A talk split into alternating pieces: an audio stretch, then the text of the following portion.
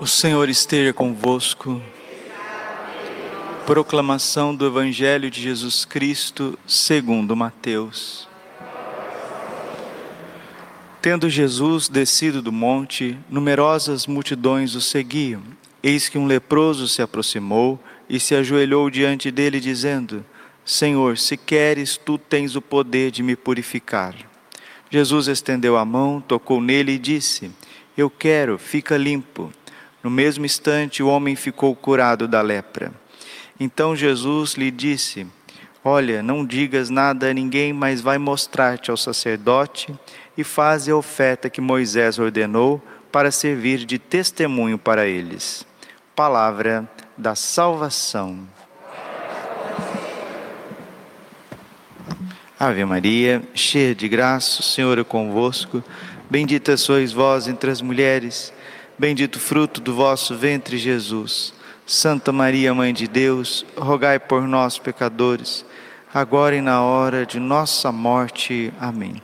Vinde, Espírito Santo, vinde por meio da poderosa intercessão, Imaculado Coração de Maria, vossa amadíssima esposa. Podemos assentar um pouquinho. Jesus, manso e humilde de coração.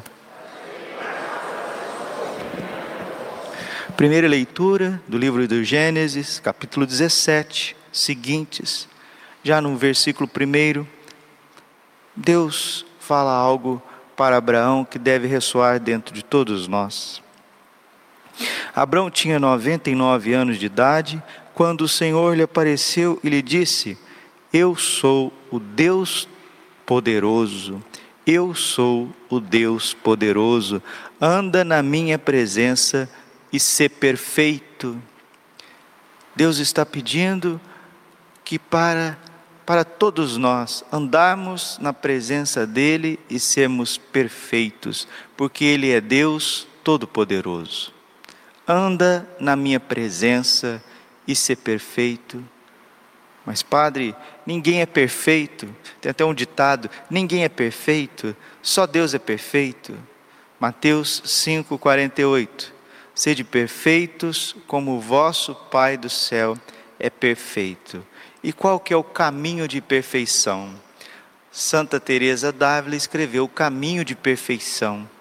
E o caminho de perfeição de Santa Teresa d'Ávila nada mais é do que um ensinamento de uma vida profunda de oração. Oração. Se a gente quer atingir a estatura de um homem maduro, de uma mulher madura, equilibrado, onde as suas ações são pautadas pelo Espírito Santo, precisamos ser homens e mulheres de oração. Hoje no Evangelho nós estamos vendo a cura de um leproso. Por que, que esse leproso foi curado?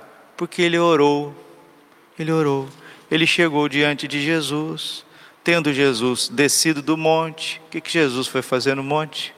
Será que ele foi dormir lá no monte? Não, Jesus foi orar, passar tempos generosos com Deus na oração, tendo Jesus descido do monte, numerosas multidões o seguiam. Eis que um leproso se aproximou. Olha aí, o itinerário da oração. Você tem que se aproximar de Deus. Deus já se, já se aproximou de você, você existe. Você é criado, você está aí, ó. ó. Balança a mão aí, balança a mão. Você existe. Isso significa que Deus já aproximou de você.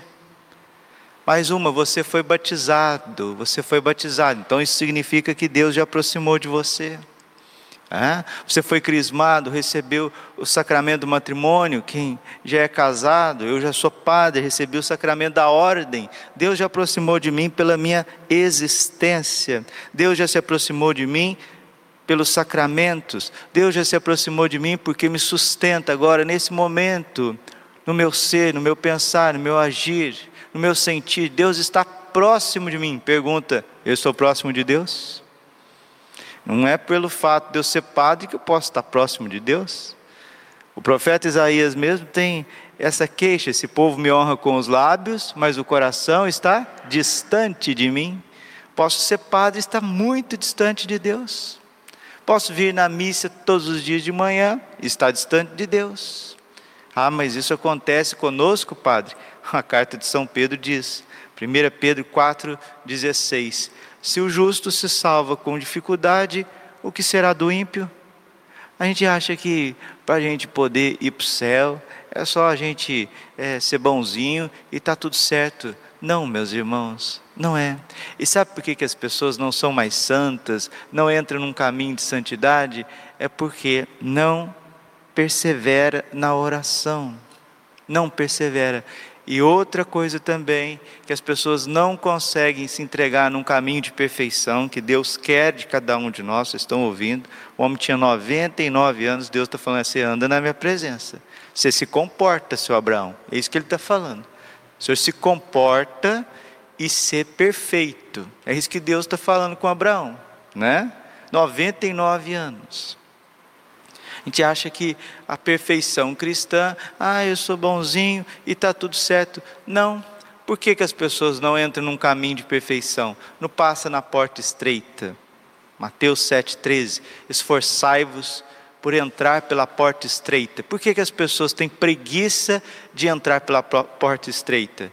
Tem dificuldade? Por causa dos sofrimentos a gente começa a fazer o deverzinho de casa, começa a rezar certinho, confessar, comungar e de repente uma dor dentro do nosso coração, um sofrimento, uma angústia, um desespero, uma impotência de vida que você não sabe de onde que vem. Ah, mas é Deus que está te visitando. Eclesiástico capítulo 2: Se entrares para o serviço do Senhor, prepara a tua alma para a provação pessoas vivem aí, para lá e para cá, corre dali, corre de lá, aí depois vem para a igreja, começa a levar Deus a sério e a si mesmo a sério. Aí começa a vir as provações. Vamos passar aqui rapidamente nas moradas de Santa Teresa d'Ávila. A primeira morada, a alma não tem oração, né? Não está no pecado, fez lá a confissão, mas não tem oração. Faz o sinal da cruz, reza um Pai Nosso, uma Maria, benze o corpo, benze o corpo, mas não tem oração para rezar um terço, capenga, capenga para rezar um terço. Primeira morada. Segunda morada, a alma começa a ter oração, ela começa, ela entende o que Deus disse para, para Abraão, ela entende isso, ó, se comporta e caminha para a perfeição, ela começa a entender. Ela fala: Ah, já sei, eu vou começar a ir na missa todo dia de manhã. Eu vou começar a comungar todo dia, eu vou começar a estar na presença de Jesus, rezar o meu cenáculo em família todos os dias, eu vou jejuar uma vez por semana. Aí ela faz isso com alegria, com êxito. Daqui a pouco vem uma desolação, vem uma aridez, vem uma impotência diante das coisas. Aí a pessoa, se não tiver boa orientação, se não tiver um bom confessor, se não tiver um bom orientador espiritual, o que, que a pessoa faz? A pessoa desanima. Aí ela volta ou a estaca zero, ou volta novamente para aquela vida de, de benzeção, né? Não, padre, filho, sai para casa, volta correndo, não sei o quê, vai na missa no domingo, mas faz, faz, faz do que é na presença de Deus. Essa é a segunda morada, aonde a alma precisa perseverar na oração, apesar das desolações, apesar das dificuldades, apesar dos contratempos. Persevera, per, persevera. 15, João 15, 5: Permanecei em mim e eu permanecerei em vós. João 15, 9: Perseverai no meu amor, assim como o Pai me ama, eu também vos amo. Perseverai no meu amor. Então precisa perseverar.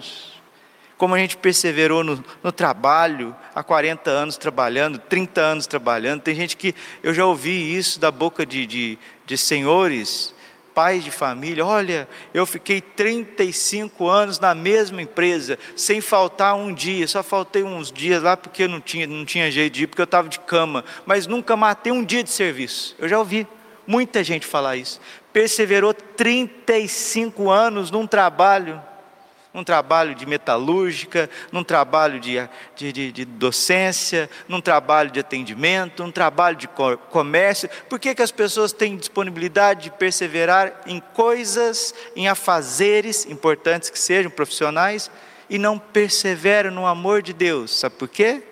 Porque quando a gente entra na segunda morada, começa a vir as provações, as desolações, mas se você continua Deus vai te dando lampejos e você entra na terceira morada. Qual que é a característica da terceira morada? A alma começa a ter uma oração mais interior, ela começa a ser um pouquinho mais penitente, organizada, e a terceira morada é caracterizada pelo apostolado. A pessoa já faz apostolado, só que esse apostolado, para ser um apostolado espiritual fecundo, vindo do coração de Jesus, ele dói, ele machuca. É onde as pessoas também não querem continuar. Ah, eu não quero continuar, está muito difícil, e etc. Eu vou daqui, eu vou para lá. Mas na terceira morada, Santa Teresa diz que ficou mais de 20 anos na terceira morada, só depois Deus levou ela para via iluminativa. Padre, o que é essa via iluminativa? Fazendo um paralelo com o Evangelho é quando Deus vai e tira as lepras mais grossas do nosso ser, ilumina a nossa alma e aí a gente começa a ter oração mais fecunda. Aí essa conversa parece assim: nossa, isso é coisa de místico, isso é coisa de carmelita, isso é coisa de gente avançado na espiritualidade. Gente, o Concílio Vaticano II fala de uma santidade universal. Deus está falando para Abraão aqui, antes de formar o povo de Deus de Israel, antes de formar a igreja, está falando de uma santidade universal. Madre Teresa de Calcutá dizia: a santidade não é privilégio de poucos, mas obrigação de todos. Se Deus é Pai, Filho e Espírito Santo, o Pai é santo, o Filho é santo, o Espírito Santo é santo, nós só podemos ser santos. O padre Cantalamessa diz que o contrário de santo não é pecador. O contrário de santo é fracassado. É um VLT aí, né? É um negócio embargado, uma obra que começou, um projeto maravilhoso e não terminou. Mas por que, que a gente não terminou a obra da santidade? Filipenses capítulo 1, versículo 6. Aquele que começou a, essa obra maravilhosa em vós não deixará de dar o acabamento até o dia de Cristo Jesus. Deus não falha. Deus quer fazer você um homem santo, um homem perfeito, uma mulher santa, uma mulher perfeita. Deus quer fazer, é vontade. E esse verbo querer, querer está aqui no Evangelho hoje. Tendo Jesus descido do monte, porque ele estava diante do Pai intercedendo por você, pelos teus fantasmas, pelos teus grilos, pelas tuas neuras, pelo sei lá do que que nós trazemos todo dia no nosso coração. Jesus estava intercedendo por nós por mim, por você, descendo do monte. Eis que um leproso se aproximou. Quem que é esse leproso? Oh, tem o um nome dele aqui, Braulio Silva de Alessandro. Vocês não leram, mas está aqui nas entrelinhas. Braulio Silva de Alessandro. E se ajoelhou diante dele, dizendo: Senhor, se queres, tu tens o poder de me purificar. Olha aí, havia purgativa, purificar, purgativa purgare, sair, sair essas nódoas que impede a gente de amar a Deus com alegria, impede a gente de amar o próximo. Essas lepras, essas impurezas, essas feridas da alma que impede a gente de perdoar. Quanto católico não perdoa? A maioria dos católicos não perdoa, gente. Diz que perdoa, mas não perdoa, não perdoa nada, perdoa nada, ressentido, ressentida, de maré de si. Lepra, lepra, se queres, tem o poder de me purificar. Jesus estendeu a mão, tocou nele e disse: Eu quero, eu quero, fica limpo. O primeiro que quer te purificar é o Senhor, Ele quer, eu quero. 1 Tessalonicenses, capítulo 4, versículo 3. Esta é a vontade de Deus a vosso respeito, a santificação. Mas ninguém vai entrar na quarta morada, na via iluminativa, sem antes ser purificado. Deus quer te purificar. E São João da Cruz fala de noites, né? A noite dos sentidos e a noite do espírito. A noite dos sentidos é para tirar a gente da via purgativa das três primeiras moradas e levar a gente para a via iluminativa, quarta e quinta morada. A noite do Espírito, essa é mais profunda, essa é mais intensa, é para tirar da quinta morada e levar para a sexta, para a sétima morada. Mas até a quinta morada, onde a alma recebe um novo Pentecostes, uma grande transformação na alma, diz Santo Tomás de Aquino. Todos nós batizados temos condições de chegar. 1 Timóteo, capítulo 2, versículo 4. Deus deseja que todos os homens se salvem, ou seja, confessem seus pecados, sejam batizados, confessem seus pecados, estejam na via purgativa, primeira, segunda, terceira morada. Quem morrer na primeira morada, segunda, terceira, na via purgativa, está salvo. Mas o nome já diz, vai para o purgatório, porque não terminou de se purificar. Deus deseja que todos os homens se salvem e cheguem ao conhecimento da verdade. Chegar ao conhecimento da verdade é chegar na via iluminativa, porque a verdade é o Espírito Santo na alma, são os dons, são os frutos. Deixa eu terminar aqui com uma comparação. Faz de conta que você é o melhor smartphone que tem na praça. Você é um smartphone de última geração. Já está aí, já existe. Mas o que, que adianta esse smartphone se não tiver energia, energia nele, e se ele não tiver os aplicativos ali? O que, que adianta? Vai ser só um smartphone de última geração, extraordinário, mas que não vai servir para muita coisa. Isso é o ser humano. Ele é muito bem feito, o melhor que tem na praça, né? A melhor obra é sair das mãos de Deus, mas sem essa energia, que é o Espírito Santo, o batismo, o crisma, a graça, a graça não está no pecado Espírito Santo. Mas também não adianta o smartphone estar tá ali ligado, mas não tem nenhum aplicativo nele. Quem que são os aplicativos? São os dons, os frutos, os carismas, todos ordenados dentro de nós. Aí nós agimos divinamente. Aí começa a aparecer os santos. Só que antigamente, há um século atrás, há dois séculos atrás, porque as pessoas rezavam, não eram tão dissipadas, não eram tão distraídas, não tinham tantas informações, a família era um pouquinho mais coesa, mais virtuosa, as pessoas cons conseguiam rezar e atingir a via iluminativa com mais calma, com mais naturalidade. Hoje, com esse bombardeio de informações, com essas distrações mil, e as pessoas cansadas psicologicamente, machucadas emocionalmente, as pessoas não conseguem rezar. E até aqueles maravilhosos, não estou brincando, não, estou falando a verdade, maravilhosos, é, ovelhinhas maravilhosas que se esforçam para vir celebrar a missa seis horas da manhã, como o Padre Braulio. Né? Não estou dizendo que eu sou maravilhoso no sentido de perfeição, não, mas aquelas ovelhinhas piedosas que buscam Deus com amor, até nós. Nós estamos na igreja, ouvimos a palavra, comungamos, mas a gente percebe que está faltando alguma coisa dentro de nós, está faltando alguma coisa na nossa oração, está faltando uma alegria a mais, porque o ambiente, a sociedade, o século 21 não proporciona um caminho de perfeição. Pelo contrário, ele proporciona para você ficar cada vez mais dissipado. Aí, não poucas vezes você vê gente dentro da igreja fazendo coisa que não deve, coisas que aparecem por aí que não deve, está dentro da igreja, está servindo Deus. Aí você vê gente dentro da igreja, está lá, bate foto, selfie, não sei o que, patati, patatá, e não sei o que lá mais, Instagram, isso aqui, tudo coisa de igreja, coisa de igreja, coisa de igreja. Aí você vai ver a vida da pessoa, é lastimável, lastimável. Entendeu, queridos? Eu vou terminando por aqui, porque é só uma homilia, né? E a gente tem que terminar, continuar a missa. Eis que um leproso se aproximou. Quem que é esse leproso? Você já sabe quem que é. Se ajoelhou diante dele. Olha a adoração. Olha a adoração, Santíssimo se ajoelhou diante dele, né, Dona Terezinha?